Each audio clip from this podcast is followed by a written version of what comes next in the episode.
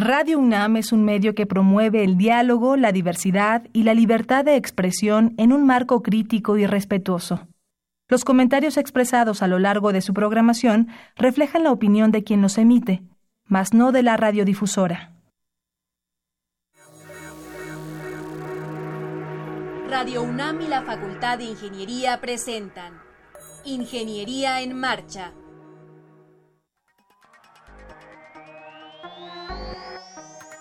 un espacio dedicado a la divulgación del quehacer de la Facultad de Ingeniería. Ingeniería en Marcha.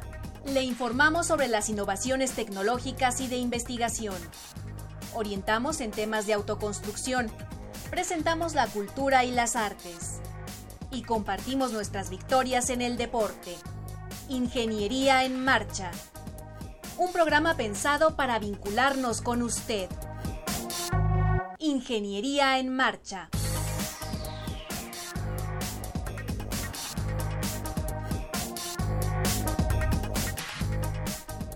¿Qué tal amigos? Muy buenas tardes. Mi nombre es Alejandra Torres y me da mucho gusto estar hoy martes 5 de septiembre con todos ustedes.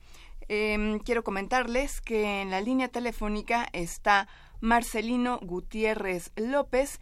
Él nos viene a mm, ayudar. Él es del Departamento de Geomática y el teléfono usted lo conoce muy bien. 55 36 89 89. También les comento que este programa cuenta con una página web, se llama www.enmarcha.unam.mx. Ustedes en cualquier momento pueden teclear esta, esta dirección y pueden encontrar lo que hemos hecho a lo largo de este 2017, quienes han estado como invitados, pueden volver a escuchar nuevamente la entrevista que le hicimos a cualquiera de, de nuestros participantes. ¿Qué vamos a tener el día de hoy en Ingeniería en Marcha? Bueno, vamos a platicar con el maestro en Ingeniería Francisco Álvarez Caso. Él nos va a hablar de entropía urbana. Juan Gámez y Erika Martínez, alumnos de la Facultad de Ingeniería, nos van a hablar del Game Dev Experience 2017, así que amantes de los videojuegos no se lo pueden perder.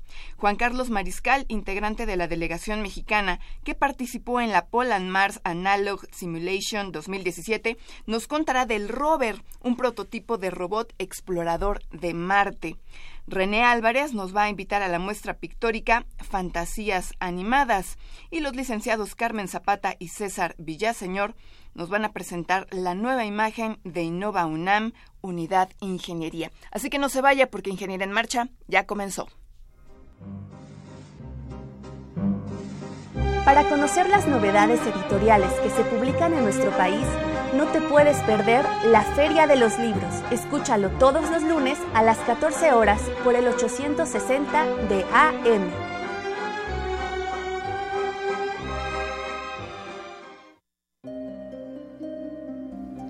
...225 años formando ingenieros...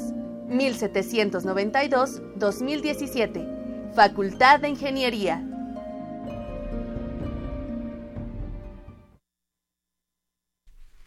Bien, está con nosotros en la cabina el maestro Francisco Álvarez Casoles, profesor de la Facultad de Ingeniería.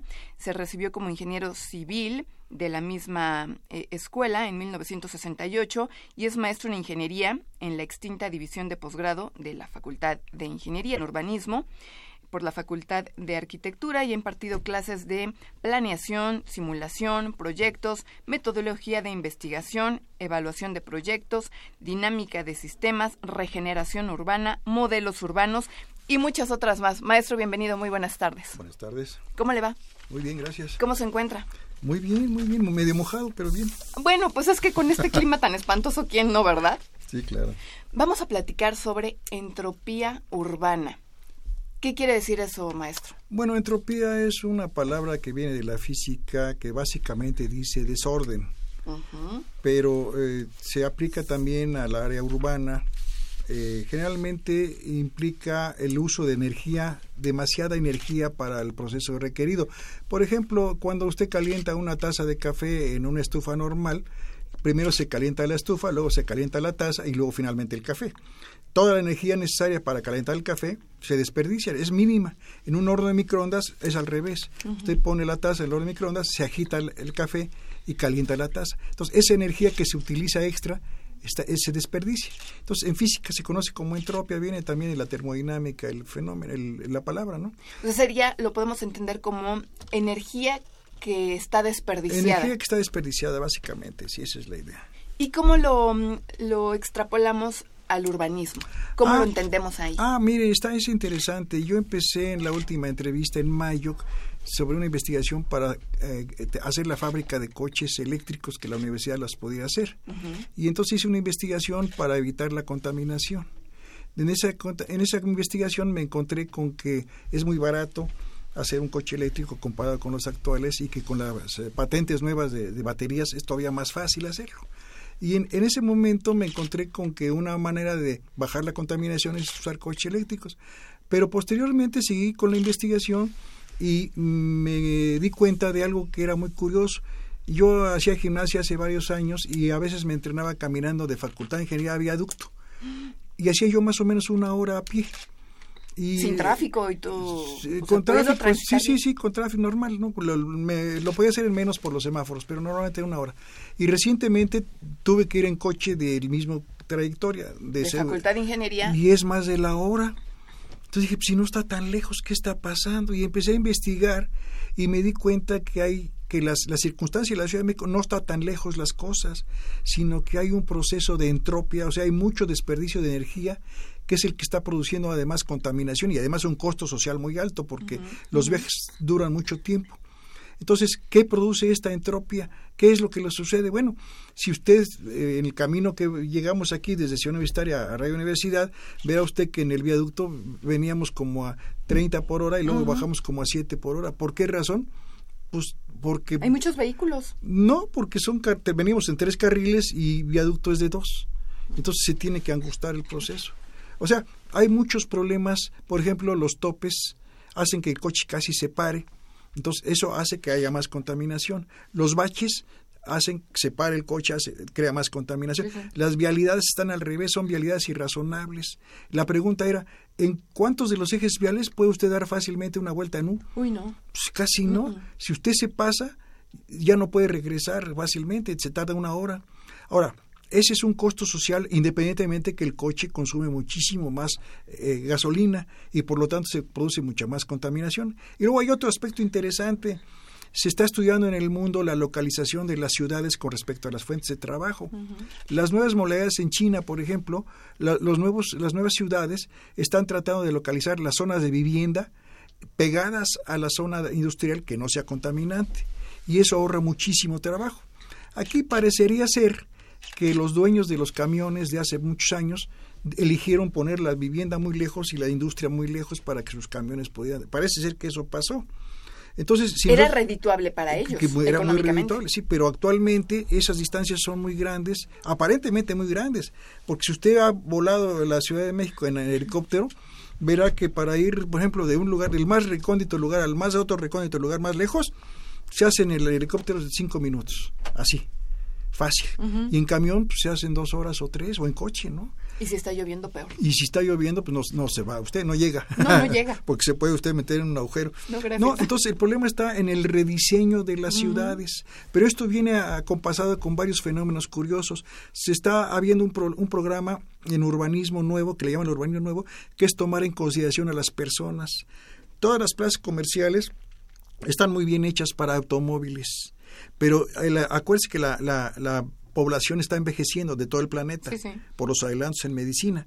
Entonces, si usted baja una viejita en una plaza comercial, se va a tener que, que, cuidar mucho de los automóviles porque la pueden atropellar. Porque no hay zonas adecuadas para que pueda desplazarse. No hay zonas adecuadas para los para los transeúntes. El propio ciudad universitaria, ciudad universitaria está hecha para para este para coches. Ve usted a los alumnos que de repente vienen caminando por la vía donde pasan los vehículos y es muy peligroso. Entonces, ¿por qué? Porque antes no se tomaba en cuenta el peatón. El, coche era muy importante. Ahora ya casi nadie tiene coche. Entonces hay muchos problemas que se están generando porque no hay fluidez adecuada y eso crea una entropia urbana. La idea es crear un modelo y un sistema para evaluar qué tan importantes son los baches, los topes, la falta de vialidad, la falta de localización. O sea, ¿qué tanto podría bajarse la contaminación? O se puede prescindir, por ejemplo, de los eh, topes. Sí, ya había un movimiento para quitar topes, por ejemplo. Quizás pueda lograrse un, bajar un poquito más. No, hay unas ideas que se han dado, que es, por ejemplo, crear, que crear zonas de flujo continuo. Por ejemplo, decir, te metes al tal vía, que aquí les llaman ejes rápidos, pues no es cierto que sean rápidos, porque se estaciona uno y no es, rápido, di cinco minutos y a los otros minutos se tiene que estacionar. O sea, hay mucho desorden también en la parte vial. En esos ejes viales se producen un eje vial, a ver, te metes aquí y sales hasta acá eh, muy rápidamente. Y los criterios de construcción también deben ser diferentes. ¿Qué está sucediendo en la actualidad? Usted hace un puente muy rápido, por ejemplo, el túnel este que nuevo que acaba de inaugurarse en Miscoaca, Avenida Universidad, más o menos.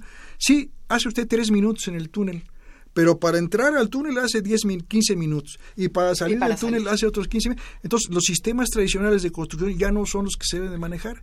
Usted hace un puente o un camino rápido y tiene usted que hacer adicionalmente distribuidores. O sea, que ese puente no termine en un cierto lugar, sino que tenga cinco o seis salidas de distribución por lo menos de unos 100 o 200 metros para que usted rápidamente pueda llegar. Es decir, que no tiene objeto hacer tres minutos en el túnel y de esperarse media hora para salir. O sea, el costo ya no se justifica. Entonces, este es el criterio, por ejemplo, de los aeropuertos. Usted no pone un aeropuerto muy cerca porque mejor la gente se va en camión.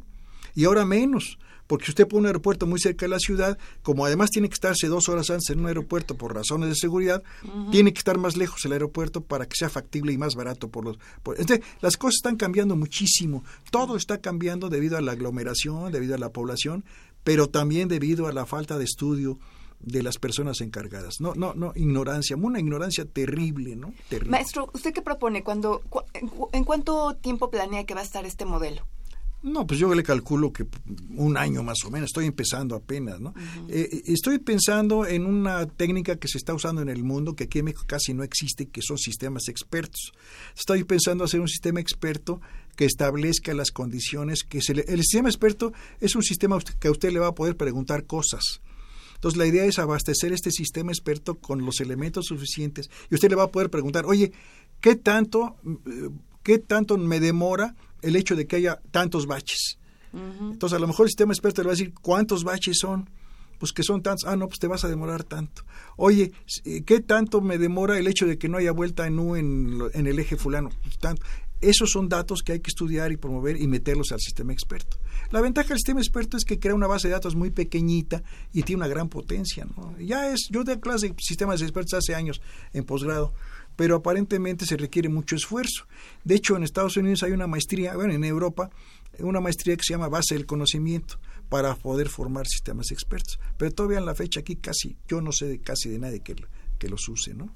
Pues nos va a dar mucho gusto que en un año, a lo mejor un poquito más, un poquito menos, regrese y nos diga cómo quedó el modelo, ¿Y qué es lo que viene más adelante? sí. usted mencionó que yo era doctor en urbanismo, no, hice el doctorado en urbanismo, no me he recibido, me falta la tesis. Bueno, está un, un, pelito, un pelín. Debía haber dicho es punto nueve de doctor. bueno, corrijo, punto nueve de doctor. Pero también, maestro, me comentó que usted el día de mañana va a dar una conferencia. ¿En dónde y a qué hora? Sí, me solicitaron de la ESIA, el Politécnico ahí en Zacatenco, que si podía yo hablar de sistemas ellos también tienen un interés muy grande en sistemas. Entonces voy a dar un tema que se llama cómo resolver problemas con el método Monte Carlo, usando simulación con el método Monte Carlo. Eh, es un método con el que se hizo la, la bomba atómica, se hizo hace varios años 40 y es un método que maneja la incertidumbre. Puede usted preguntarle cosas al sistema siempre y cuando haya estadística, le puede preguntar cosas de cómo se va a comportar en el futuro. Es, es muy interesante el método ¿A qué hora? ¿Mañana a qué hora? A las 10 de la mañana en, en, el, en la ESIA. En la ESIA, en, la, institución hermana del Politécnico. Edificio 11. Maestro, le agradecemos muchísimo que haya venido Ingeniería en Marcha y pues lo esperamos por aquí más adelante. Muchas gracias, muy amable. No, al contrario, muchas gracias.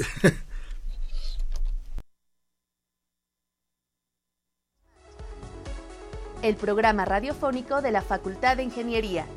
Si deseas escuchar el podcast del día de hoy y los de programas anteriores o descargar el manual de autoconstrucción, entra a nuestra página www.enmarcha.unam.mx.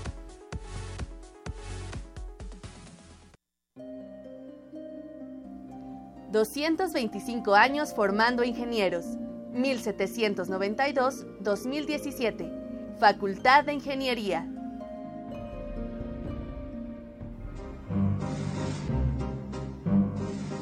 Para conocer las novedades editoriales que se publican en nuestro país, no te puedes perder la Feria de los Libros. Escúchalo todos los lunes a las 14 horas por el 860 de AM.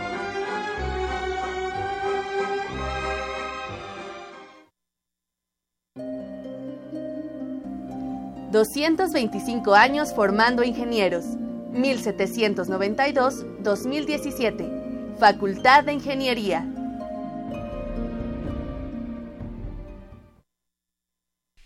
Bueno, pues ahora en la cabina está con nosotros Juan Gámez y Erika Martínez, son alumnos de la Facultad de Ingeniería. Nos van a platicar sobre Game Dev Experience 2017. ¿Cómo les va? Bienvenidos. Muchas gracias. Buenas tardes. Muy buenas tardes. A ver, ustedes son eh, pertenecen a la SODVI, que es la Sociedad de Videojuegos de la Facultad de Ingeniería. Sí.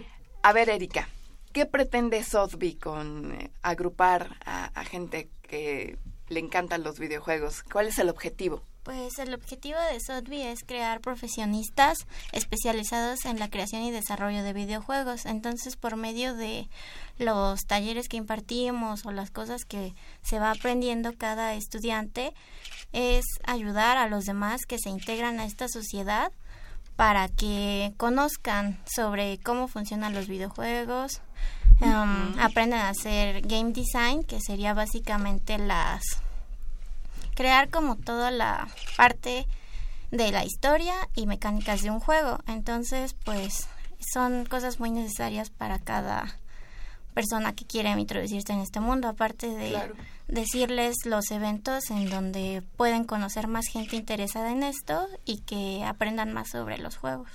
Oye, Erika, ¿y cualquier estudiante de la Facultad de Ingeniería puede pertenecer a la SOTBI? Em, ¿O ustedes piden requisitos solamente de la Facultad de Ingeniería o están abiertos a, a, la, a la, UNAM? De hecho, eh, sí, Juan. De hecho, ahorita eh, nosotros estamos abiertos a realmente a toda la UNAM, a todos los interesados, porque realmente quien esté interesado en el desarrollo de videojuegos está bienvenido en Sotby. Tenemos, hemos tenido compañeros de la Facultad de Arquitectura, tenemos un compañero de Contabilidad, incluso compañeros de la Facultad de Ingeniería que no son precisamente de Ingeniería en Computación o temas relacionados, como de Geología, entre otros Claro. temas. Y también tenemos compañeros de la Facultad de Arte y Diseño que ah, van a Por ahí realizar... sí el- hace como mucha lógica, ¿no? Sí. Que, que estén Exacto. involucrados. Sí, ¿por qué? Porque pues eh, ellos vienen a presentar su, a completar su servicio social con nosotros y también pues con, con Sotbi vienen a también a aprender un poquito de cómo es el que se maneja el arte en cuestión del desarrollo de videojuegos. Excelente. Y están reclutando gente. ¿Ustedes siempre reciben eh, chicos interesados? Pues eh, realmente como convocatoria nosotros no hacemos. Es una filosofía que lleva Sotbi desde hace tiempo que es los que estén interesados con los videojuegos nos, nos van a encontrar. Nos van a Excelente. encontrar más que nada. Eh, más que nos busquen es que nos van a encontrar tarde o temprano porque nunca hemos abierto una convocatoria, hecho publicidad y cada semestre llega muchísima gente di- diciendo quiero pertenecer a Sotbi. Me llaman eh, saber desarrollar videojuegos y poco a poco hemos eh, crecido este esta cantidad de personas. Eh, ha ido aumentando prácticamente un 20% cada, cada, Cada semestre semestre. y actualmente tenemos muchísimos interesados para este semestre que va a iniciar. Y yo creo que va a haber más, ¿no, Erika? Porque ah, el día de hoy nos traen una... eh, nos quieren platicar sobre un importante evento. Así es. Bueno, hoy venimos a hablarles de la Game Dev Experience 2017 que se realizará este jueves y viernes en la Facultad de Ingeniería en el anexo y en el edificio del CIA. En este evento vamos a tener talleres, conferencias y van a venir dif- eh, diferentes invitados que son de desarrolladores de videojuegos y vamos a tener a un invitado que hace música de 8 bits y aparte entre otras muchas cosas que seguramente los que estén interesados en estos temas o que quieran introducirse a este mundo van a encontrar muy interesantes. Atractivo. ¿Se tienen que registrar No, para acudir a este evento, Juan? No, realmente no. El evento es abierto a todo el público y a toda la comunidad universitaria, a todo el público en general. Nosotros lo hemos dado esa difusión siempre. Sí. ¿Por qué? Porque es un evento completamente para darle difusión a la industria, ya que el, el, mayor de los problemas que tiene esta industria aquí en México es que no tiene difusión. Hay proyectos muy grandes que, eh, que han triunfado internacionalmente y que triste en tristemente en México no son conocidos. Eh, dígase Kerbal Space Program, que hasta fue contactado por la NASA para hacer simulaciones espaciales. A ver, platícanos un poquito de qué se trata. Kerbal Space Program es un pequeño juego de simulación en donde tienes, digamos, distintas partes de una nave y tú construyes tu propia nave sin sin sentido lógico y la mandas a misiones eh, espaciales. Mm. Entonces la NASA los contactó para hacer simulaciones de algunas misiones con ellos. Eh, luego hace poco fue comprado por Valve, que es una empresa súper grande de videojuegos a nivel internacional. Entonces, pues también son logros muy grandes de empresas mexicanas pero tristemente no son reconocidas, no son ubicadas. El caso que nos estás mencionando de, la NASA es de una empresa mexicana. Sí, es de una empresa mexicana. Un estudio se llama, el estudio se llama Squad. Eh, también otros proyectos eh, muy famosos que, bueno, ahorita han triunfado muchísimo, que nos van a acompañar, es el de Pato Box, que es del, estudio de Bromio. Ellos hace poco, eh, cuando abrieron su campaña en Kickstarter, que es una plataforma para poder financiar sus eh, proyectos, en este caso de su videojuego, es, lo financiaron en menos de una semana. Así, fue un triunfo increíble. ¿Por qué? Porque la comunidad internacional eh, les llamó el proyecto, les gusta y quieren apoyarlos a que sigan eh, triunfando con su proyecto.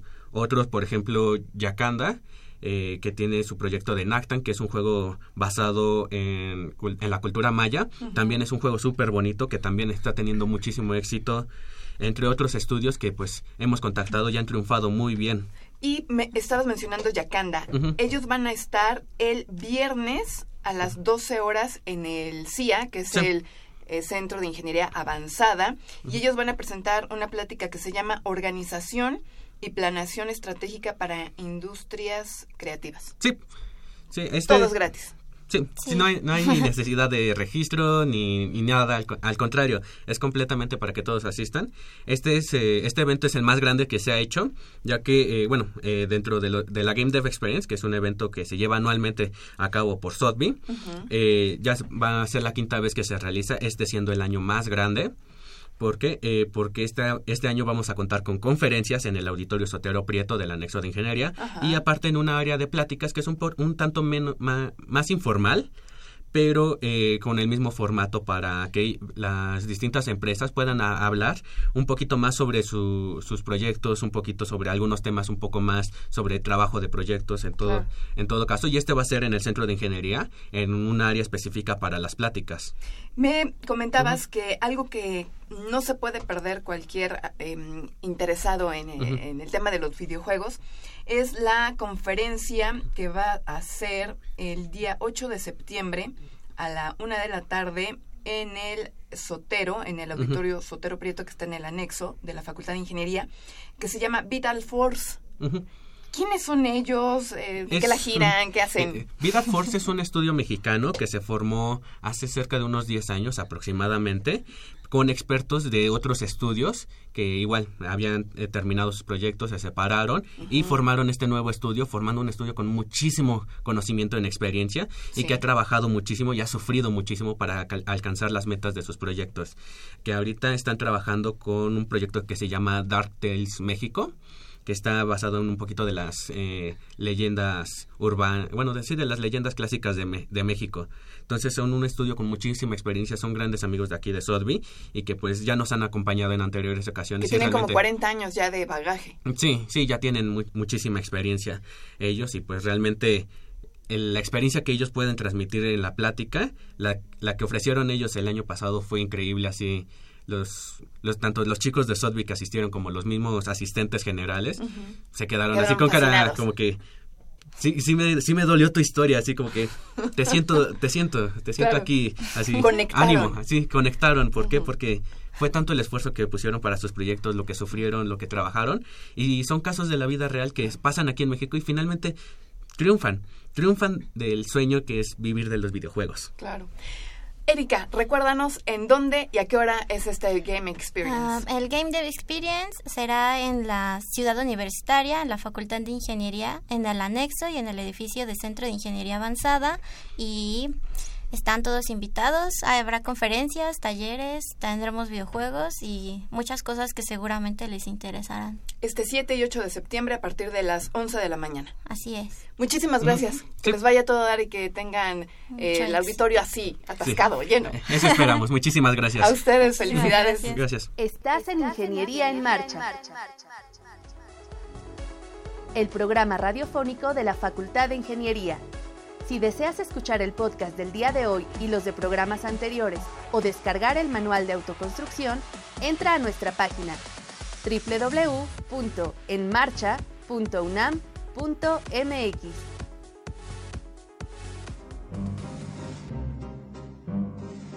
Para conocer las novedades editoriales que se publican en nuestro país, no te puedes perder la Feria de los Libros. Escúchalo todos los lunes a las 14 horas por el 860 de AM.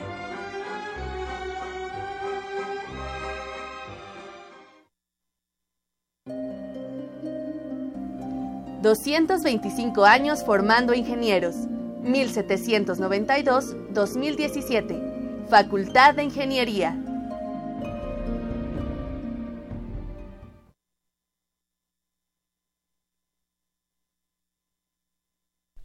Bien, qué bueno que siguen con nosotros. Estamos eh, transmitiendo en vivo desde la colonia del Valle.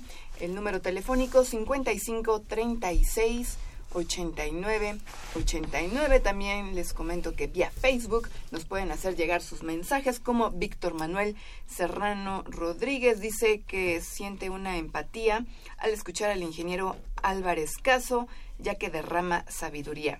Pues sí, Víctor Manuel eh, es una persona con muchísima experiencia, que bueno, y además es un tipazo, he de comentarles que eh, es muy, muy agradable charlar con él, así que coincido contigo, Víctor Manuel, qué bueno que nos estás sintonizando. Bueno, pues tengo aquí en la mesa a dos jóvenes que están em, tratando de innovar eh, una nueva em, etapa de Innova UNAM, unidad de ingeniería, me refiero la licenciada Carmen Zapata y César Villaseñor. ¿Cómo les va? Bienvenidos. Muy bien. Ingeniera, la ingeniera Carmen Zapata. ¿Cómo te va, ingeniera? Muy bien, muchas gracias. Un gusto estar aquí con ustedes y presentarles. Igualmente, muchísimas gracias. ¿Qué ha pasado con Innova UNAM? Acabas de tomar el cargo recientemente. Estás este, estrenándote como gerente de Innova UNAM en la Facultad de Ingeniería. ¿Qué pretendes hacer, Carmen? Pues sí, es reciente y esto es un gran reto.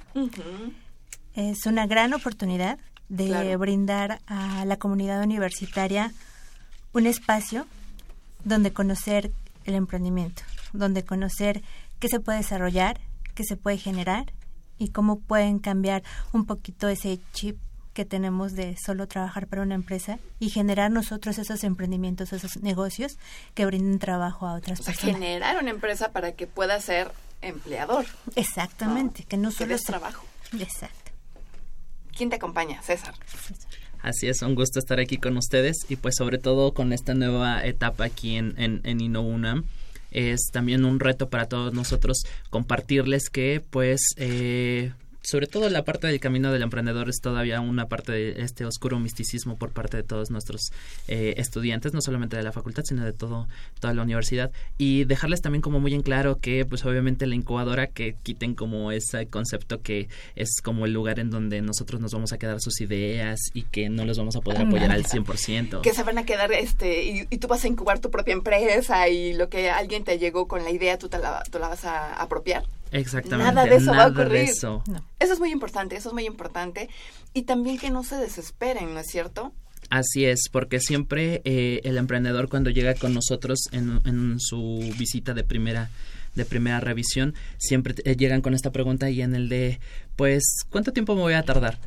Si yo me levanto el día de mañana, ya tengo mi empresa, ya tengo mi startup, y qué tanto tengo que, esforzarme, porque pues ya trabajo, entonces pues, le puedo dedicar como tres horas diarias y ya con eso. Entonces, quitar también como ese tipo de, de, trabas, ese tipo de pensamientos que tienen la mayoría de nuestros emprendedores y decirles la manera que es más correcta para todos de llevar como toda la parte de la creación de sus empresas y pues bueno, que a través de esta nueva oferta que tenemos en la incubadora, pues lo pueden llegar a conseguir. Claro. Em, Carmen, Mm, ¿Vas a modificar algunas cosas? ¿Quieres em, enfatizar en algunos de los procesos que se venían haciendo en, en Innova UNAM? Em, ¿Quieres mejorar algo? ¿Qué tienes en mente? Lo que se está buscando desarrollar es que se retomen las cosas que ya se estaban haciendo bien. Y los procesos, como mencionas, que tenían algunas fallas, mejorarlos. Eh, algunas de las áreas de oportunidad que vemos son los tiempos. Los tiempos en que se incuba una empresa tienen que mejorar porque muchos de nuestros emprendedores sí acaban un poco frustrados al encontrarse con incubaciones de más de un año y ellos ya querían tener los frutos aquí. Claro. Y se topan con que ay, es mucho tiempo. Entonces, Pero es un proceso natural, más o menos un año, ¿no es cierto, Carmen? Es aproximadamente un año, pero hay procesos que sí se han llevado un poquito más de este tiempo. Entonces lo que estamos buscando es generar vinculación con expertos, con consultores, con financiadoras, con el mismo sistema Innova UNAM, para que tengan todo este apoyo y ese tiempo se acorte, si es posible, a seis meses, en los que la empresa ya esté funcionando como tal y que lo que se les brinde después de eso ya sean consultoría o asesoría en puntos muy específicos que tengan que resolver ya para seguir en el proceso de trabajo no para que apenas vayan a despuntar. Acortar este tiempo les ayudaría muchísimo porque visualizan realmente cuál es el fruto de lo que están generando y no pierden esa no se muere ni su innovación, ni su entrega, ni su pasión, porque hemos visto que tiempos largos matan todo esto y matan al emprendedor tremendamente. Y en la comunidad universitaria matan bastante la aptitud y actitud de los de los universitarios o sea ver procesos larguísimos es así de no por favor ya pasé cinco años en la facultad y ahora más, sí. Pero todo tiene todo tiene sus tiempos. También hay que calmar a los jóvenes que vienen con ganas de comerse al mundo de un puñado. Qué bueno que así sea. Eso es importante porque se necesita ese ímpetu pero también se requieren ciertos tiempos no César Así es, y justo parte de uno de nuestros principales programas que tenemos con esta nueva estructuración y desde que ya se estaba empezando a trabajar con la gestión anterior es el PAE, el programa de apoyo al emprendedor, en el cual nosotros a través de este programa dividimos en cuatro fases la parte de atención a los emprendedores, iniciación, preincubación, incubación y aceleración. Cada una de estas etapas está enfocada para que desde que el chico que tiene apenas como una concepción en el de acercarse al ecosistema y saber qué es el emprendimiento pueda iniciarse y tener los casos de éxito.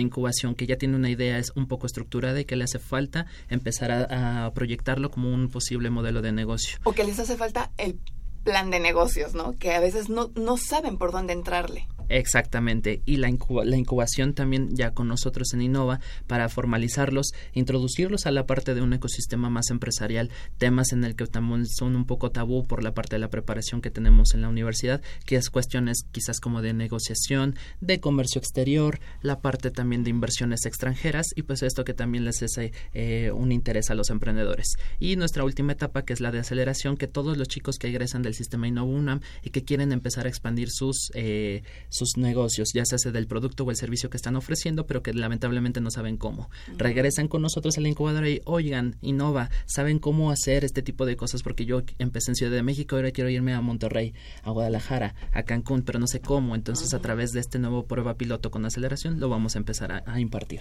Oye, César, y em, para que alguien eh, pueda tener estos beneficios, toda esta asesoría, hay ciertos requisitos. ¿Cuáles son? Claro, pues mira, en cada una de las etapas, sobre todo, el, emprendedor tiene que llegar con nosotros para que podamos tener una charla de primera visita. En esta charla de primera visita se le hace un diagnóstico para determinar en cuáles de estas cuatro fases está el emprendedor y así poder ofertarle la mejor manera todo lo que nosotros tenemos, ya sea un curso, una asesoría, una mentoría especializada y esto va dependiendo con cómo va eh, a ingresar con nosotros el, el, chico. Y ya posterior a esto se le da la preparación especial con todo este contenido y pues bueno, se va trabajando con su idea a lo largo del tiempo. Em, Carmen, eh, ¿cómo te sientes eh, con esta nueva etapa?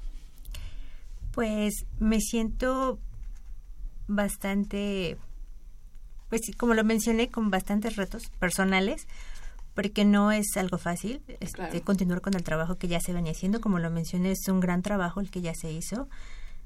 Y pues lo principal es este dar continuidad. Entonces, siento que se requiere un gran trabajo de nuestra parte como equipo, como colaboradores, obviamente principalmente mío que estoy a la cabeza, dirigir a chicos, a talento nuevo, estar abierta a todas estas ideas tan frescas que tienen y más porque ellos están metidos. Creo que tenemos un gran equipo de chicos que tienen muchísimas ideas, muchísimo talento, que no le tienen miedo al no. Y eso a mí me encanta, porque todo el tiempo me están me están diciendo, me están informando, me están, oye, mira, y si se hace esto y si lo hacemos de esta otra forma, entonces eso incentiva las ganas de trabajar. O sea, realmente uno no se queda estático y busca la forma de apoyar y de generar más cosas que impacten a la comunidad universitaria. Carmen, eh, ¿cuáles son sus coordenadas? Su página, em, número telefónico, correo, la gente que, que quiera incubarse con ustedes, ¿cómo los localiza? Estamos en el quinto piso del edificio del Centro de Ingeniería Avanzada, en el anexo de la Facultad de Ingeniería. Es el teléfono es 5622 88 9980 9980 extensión 514 o 515. Eh, la página de Facebook es UNAM Unidad de Ingeniería y en Twitter estamos de la misma forma. También se pueden acercar a otros otros organismos que son forman parte de la célula de emprendimiento de la UNAM como STM que, que se encuentra ubicada en el cubículo 515 o Centro de Negocios que también está en, en el cubículo 515 estos dos organismos nos apoyan muchísimo y forman parte importante de la célula de emprendimiento. Seguro. Pues les agradecemos muchísimo que hayan venido a Ingeniería en Marcha. Les vamos a dar seguimiento. Regularmente traemos a, la gente que ya está por salir de, de Innova UNAM, Unidad de Ingeniería, y aquí vienen, nos comparten eh, lo que están haciendo, cómo van. Entonces, pues nosotros encantados de recibirlos. Enhorabuena y que vengan muchos éxitos para ambos. Excelente. gracias. gracias. A ustedes, felicidades. Estás en Ingeniería en Marcha, el programa radiofónico de la Facultad de Ingeniería. Si deseas escuchar el podcast del día de hoy y los de programas anteriores o descargar el manual de autoconstrucción, entra a nuestra página www.enmarcha.unam.mx.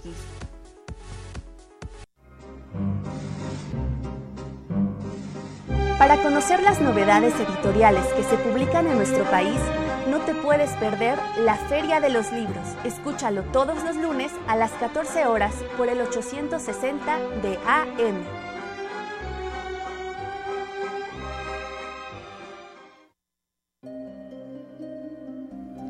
...225 años formando ingenieros... ...1792-2017... ...Facultad de Ingeniería...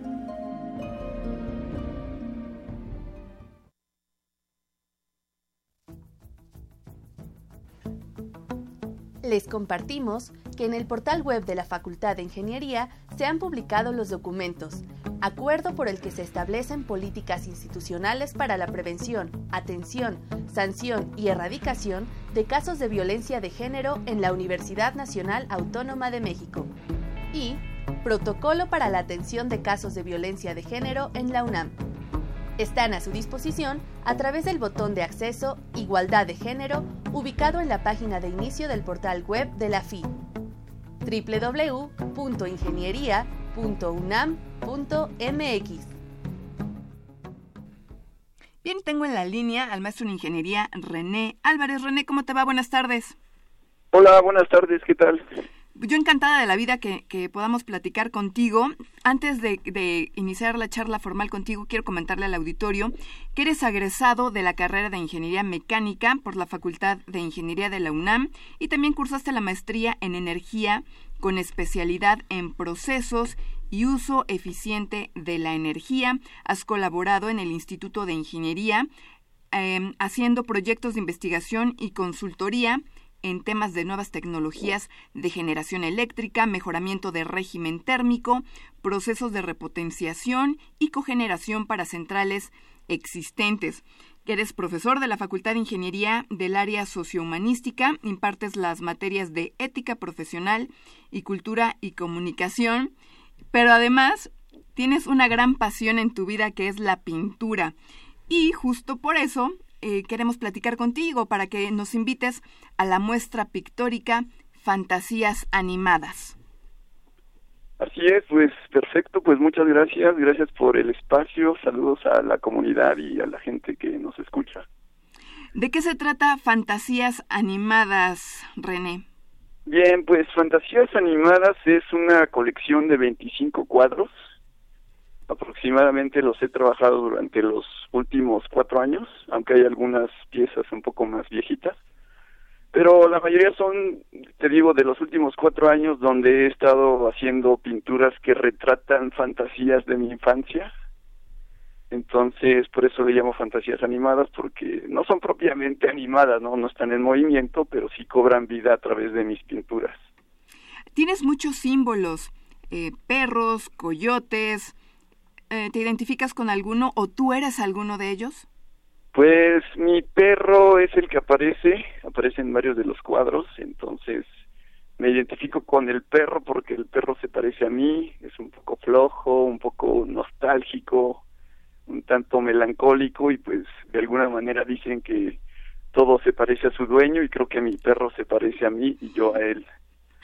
Em, tu formato es óleo sobre tela. ¿Es gran formato, René? ¿90 por 70 se considera gran formato? Pues mira, la verdad no sé si es gran formato o no, pero mi, mi tamaño favorito es 150 por 100 centímetros, que ya tiende a ser un poco grande. Y pues es más que nada por facilidad y porque me gustan esos tamaños, de ese tamaño para arriba es como que el que prefiero, que se vea de lejos, que se vea en galerías, que se vea como en la facultad, ¿no? En, el, en la galería de la biblioteca pues ese tamaño está muy bien para que se vea desde unos 10, 15, 20 metros. Oye, René, eh, no hemos comentado en dónde estás eh, presentándote. Ah, claro, pues estoy presentándome en la galería de la Biblioteca Enrique Rivero Borrell, que está en el complejo sur de la Facultad de Ingeniería, o también conocido como anexo de Ingeniería. Entonces ahí nos estamos presentando de lunes a viernes, de 10 a 6 de la tarde, hasta el 25 de septiembre hasta el 25 de septiembre. René, ¿te gusta la sátira? Sí, totalmente me gusta la sátira. Me encanta porque de alguna manera es una es un drama convertido en burla, ¿no? Es un drama que del que te ríes, del que haces algo gracioso, entonces me gusta mucho porque no es un drama tirado al piso, ¿no? Es un drama que, que nos hace reír entonces la sátira que yo pongo en mi trabajo está desde los títulos y de alguna manera pues en la propia obra, ¿no? En la obra hay símbolos, hay escenas que son burdas, que son ridículas y pues eso a mí me gusta. Eh, mencionabas que, que, te, que te gusta la sátira y me parece que cuando te puedes reír de lo que te pasa es que ya lo tienes como trabajado y, y de cierta manera ya solucionado. Pues mira, eso de solucionado siempre está en duda, ¿no? Pero lo que dices tú de trabajado, pues es cierto, ¿no? Este, cuando tú vas trabajando tus problemas, pues empiezas a reírte, empiezas a ver lo ridículo y empiezas a tornar, tornarlo trivial, empiezas a sacarlo en lo cotidiano y pues de alguna manera eso sí se refleja, ¿no? Sí se refleja en mis pinturas un trabajo de diván, de psicoanálisis, del cual pues me, me ha sido muy grato estar este pues estar elaborando propiamente mi historia. René, eh, tus, tus pinturas van acompañadas de, de su respectiva cédula, pero también de anécdotas. Esto es poco común, ¿por qué lo haces?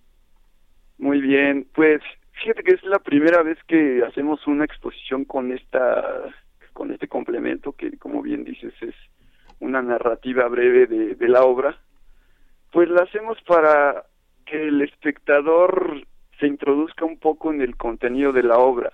No está todo dicho en, esta reseña breve, sino más bien es para dar una noción que complemente el cuadro y ya que el espectador se, se oriente y siga trabajando un poco la obra, siga involucrándose, siga dialogando con el cuadro. René, para, para ti la, la pintura es una pasión, ¿no es cierto? totalmente es una pasión, así es. ¿Y cómo, cómo entiendes, cómo, cómo definirías la pasión? Pues mira, definir la pasión es algo muy complicado porque te, temas, te, te metes al tema de lo irracional, de lo ilógico, de lo emocional. Entonces, creo que la pasión es básicamente una orientación que surge de tu persona, de tus emociones, donde aparece algo como el gusto, el placer al realizar alguna actividad. Así lo definiría, te digo, es algo muy complicado porque es un tema hondo, ¿no? Irracional. Pues disfrutamos muchísimo de tu charla, René.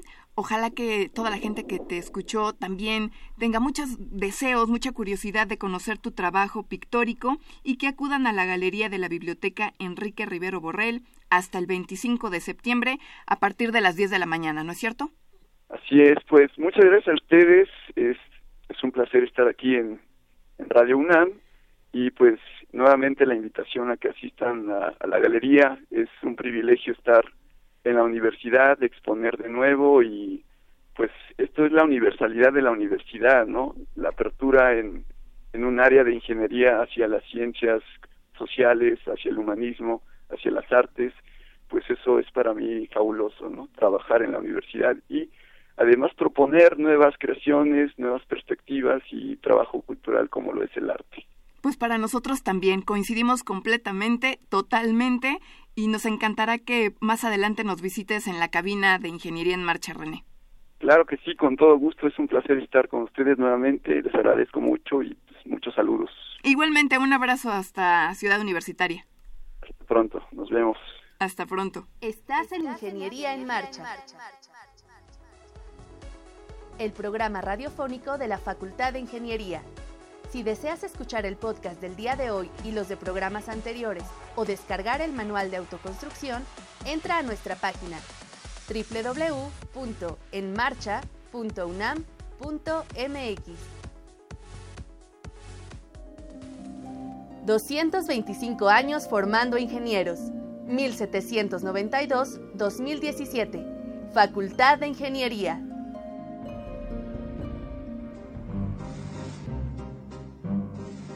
Para conocer las novedades editoriales que se publican en nuestro país, no te puedes perder la Feria de los Libros. Escúchalo todos los lunes a las 14 horas por el 860 de AM.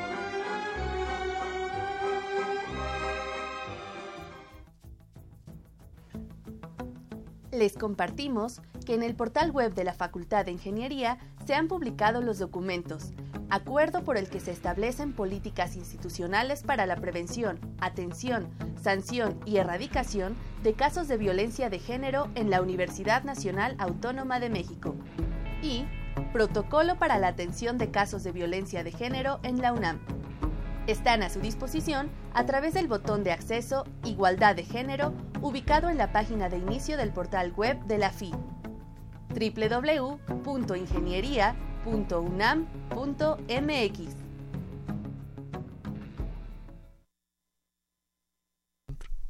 Qué bueno que siguen con nosotros. Quiero decirles que eh, Aureliano Rodríguez Contreras se comunicó con nosotros y en relación al tema que abordamos al principio del programa, entropía urbana, dice que el volumen que ingresa, yo supongo a una vialidad, nunca va a permitir que haya vialidades rápidas. Gracias, señor Aureliano.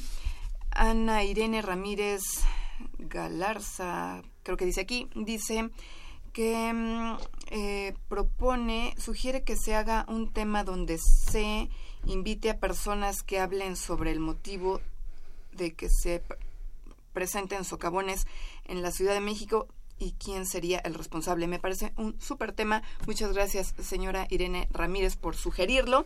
Y bueno, ya estamos de regreso con nuestro siguiente invitado, Juan Carlos Mariscal. Es integrante, él es integrante de la delegación mexicana que participó en la misión análoga en Polonia y nos va a contar cómo te fue, cómo le fue al rover, qué era tu proyecto con el que tú participaste. Eh, bienvenido, Juan Carlos. Esta es tu casa. ¿Cómo estás? Hola, Ale. Muy bien, gracias. Muchas gracias otra vez por, por la invitación. Estamos Me encanta estar aquí. A, nosotros igual. Nos fascina que vengas. ¿Cómo te fue en Polonia? Híjole, pues estuvo bastante intenso eh, todo este asunto. La verdad es que es algo... El haber vivido la experiencia de ver una misión análoga es algo increíble. Es una... Son varios... Eh, varios impactos que sufrí, bueno, realmente en cuanto a la manera de trabajar en un equipo multidisciplinario tan grande, éramos alrededor de 35, 40 personas. Eh, ¿De la pura delegación mexicana? No, de la misión entera, bueno, los que estábamos en el centro de control, éramos entre 35 y 40 personas aproximadamente. El estrés de ver ya realmente cómo era una misión de, bueno, una misión análoga de enfrentarnos a todos los retos, a todos los problemas. Eh, y también por otro lado, pues estar al pendiente del rover, ¿no? Que como sabes es el, el rover que ha trabajado un Space desde hace ya unos años. Entonces el hecho de que nos hayan aceptado a nosotros en este, en esta, en este proyecto, significa mucho para nosotros porque ya no es una competencia nada más de estudiantes, ya es como probarlo en un entorno más profesional, algo mucho más real. Con astronautas que te dicen, oye, a ver, esta parte ya se trabó. Así es. No, increíble. Un montón de veces. Eh, para empezar, esta misión análoga se llevó a cabo en Polonia. Eh, era una misión muy particular porque el centro de control, que era donde estaba yo, en la parte de soporte técnico, estaba a dos horas, dos horas y media más o menos del hábitat donde estaban confinados los astronautas. En este hábitat había una parte, eh, eh ¿cómo se dice?, habilitada o modificada para aparecer la superficie de Marte y la superficie de la Luna. Entonces ahí fue donde nosotros dejamos el rover, bueno, realmente donde todos los los muchachos que llevaban experimentos los dejaron. Exacto. Y luego todos nos trasladamos al, este, al centro de control y a monitorear. Y sí, nos pasó mucho que, eh, pues muchos retos, ¿no? De, oye, ¿cómo funciona el rover? Y, ah, pues, y bueno, desde el entrenamiento de los astronautas, ¿no? De ahí está el entrenamiento, están los manuales y todo, pero siempre pasa, ¿no? Oye, este, no sé cómo funciona esto, o ya se trabó aquello, o no se está moviendo. ¿Y tú te comunicabas con ellos vía radio? Eh, ¿Cómo? Al ser una misión análoga tenía dos fases. Primero, se, los primera, la primera semana, perdón, se simuló estar en la Luna. Entonces no había como que un desfase de comunicaciones. La comunicación era instantánea, era a través este, de radios, de internet, etcétera, ¿no?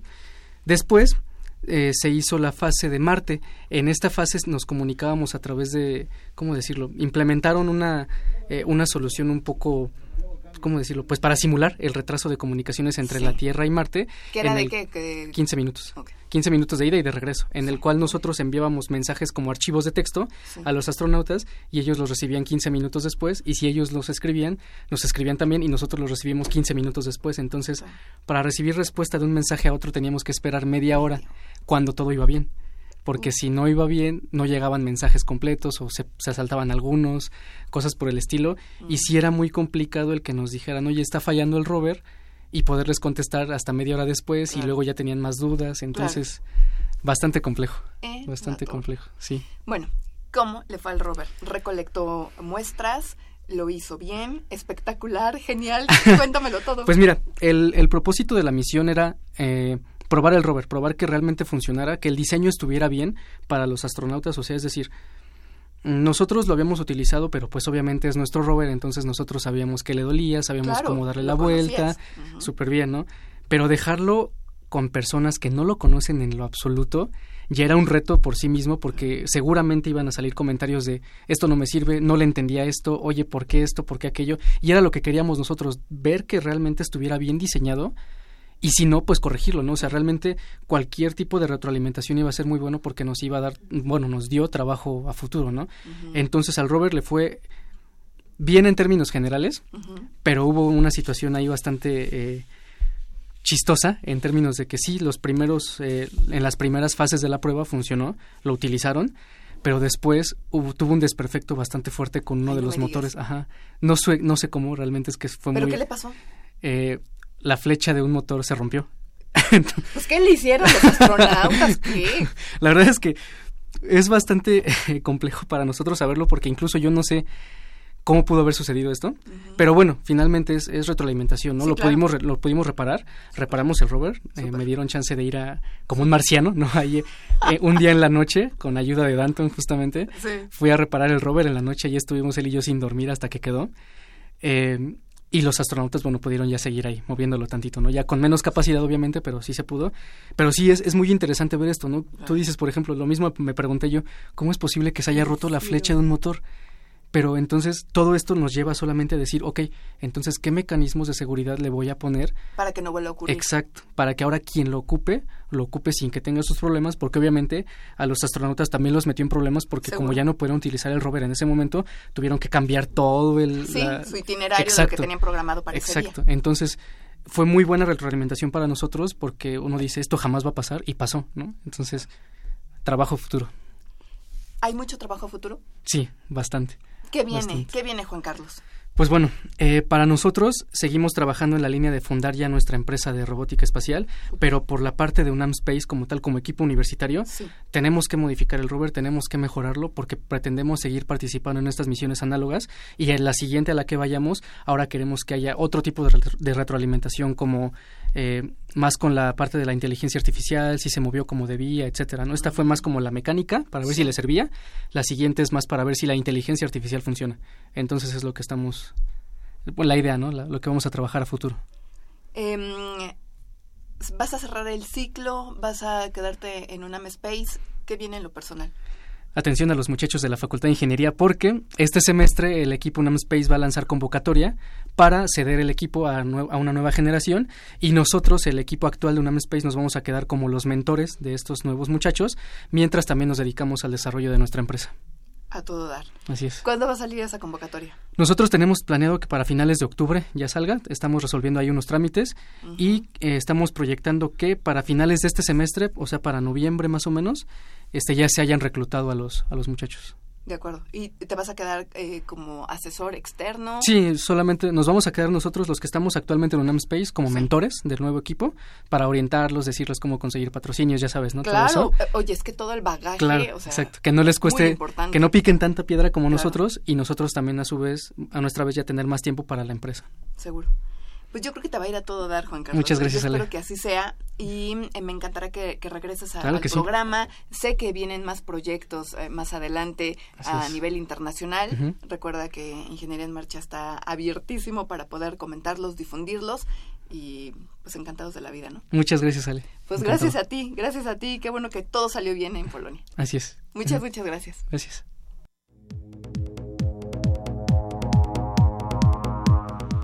Agenda Semanal. Creadores Universitarios es un programa cultural dedicado a la innovación y conocimiento en la UNAM. Se transmite los sábados y domingos a las 11 horas en Foro TV Canal 4. Los invitamos a que visiten la exposición pictórica Fantasías Animadas, que se estará exhibiendo hasta el 25 de septiembre en la Galería de la Biblioteca Enrique Rivero Borrell. Esto está en el conjunto sur de la Facultad de Ingeniería. Respuestas de la industria de la construcción es la conferencia que impartirá el ingeniero Francisco Solares Alemán mañana miércoles 6 de septiembre a las 17 horas en la sala de videoconferencias del Centro de Docencia Ingeniero Gilberto Borja Navarrete. La División de Ciencias Sociales y Humanidades organiza el concierto de la Orquesta de Cámara de Minería, que se llevará a cabo el viernes 8 de septiembre a las 17.30 horas en el Auditorio Javier Barrosierra, en el edificio principal. También los esperamos en la presentación de Cuentos para el Encuentro, en la que se contará con la presencia de narradores nacionales e internacionales. La cita es el viernes 8 de septiembre a las 14 horas en el Jardín de las Vías de la Facultad de Ingeniería. Bueno, pues no me resta más que agradecerles a todos los que nos siguieron durante estos 60 minutos de programa y agradecer también a todo el equipo que ayuda a que Ingeniería en Marcha salga al aire. Me refiero a nuestro productor Pedro Mateos, en las redes sociales a Sandra Corona, en la página web a José Luis Camacho y en los controles técnicos, desde luego, y por supuesto, Socorro Montes. Continúen disfrutando de la programación musical que Radio UNAM tiene para ustedes. Hasta pronto. Radio UNAM y la Facultad de Ingeniería presentaron Ingeniería en Marcha.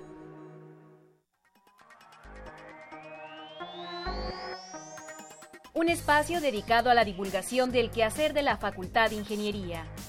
Ingeniería en Marcha. Le informamos sobre las innovaciones tecnológicas y de investigación. Orientamos en temas de autoconstrucción.